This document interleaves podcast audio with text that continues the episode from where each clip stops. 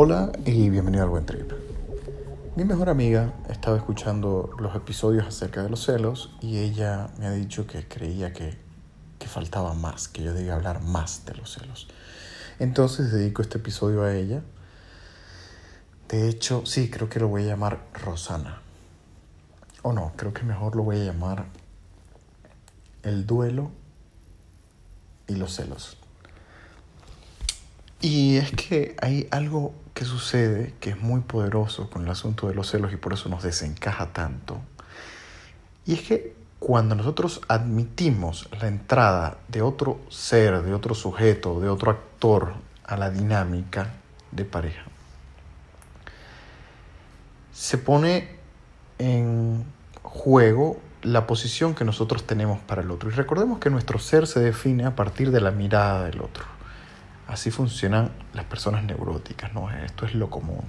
Aunque no nos guste reconocerlo, la mirada del otro determina en mucho lo que yo soy.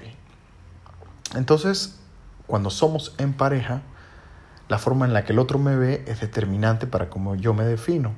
Y si planteamos la exclusividad como una manera de vincularnos, entonces yo soy el todo para el otro, yo soy el que vengo a completar al otro, yo soy el que le vengo a entregar al otro.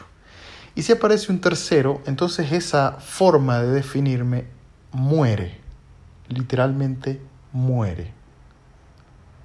Se siente como una pequeña muerte simbólica, se siente como algo que no que no me permite representarme.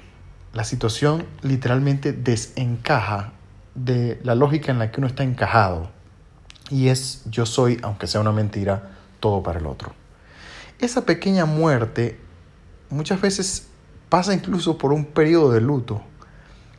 Nosotros sentimos que vamos haciendo una especie de duelo con esa función que nosotros teníamos para el otro. Incluso la enterramos, simbólicamente hablando, y es luego de todo ese proceso que muchas veces se puede sentir incluso como una pequeña depresión, que suelen surgir nuevas formas de amar, pero con ellas nuevas formas de definirme frente al otro. Y en este caso, los otros, porque son varios. Estas nuevas formas nos dan la oportunidad de que no sea otra vez bajo la dinámica del todo o nada.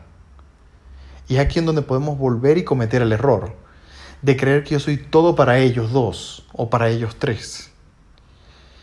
Creo que el poliamor introduce una vertiente en donde si nos descuidamos volvemos a caer a lo mismo.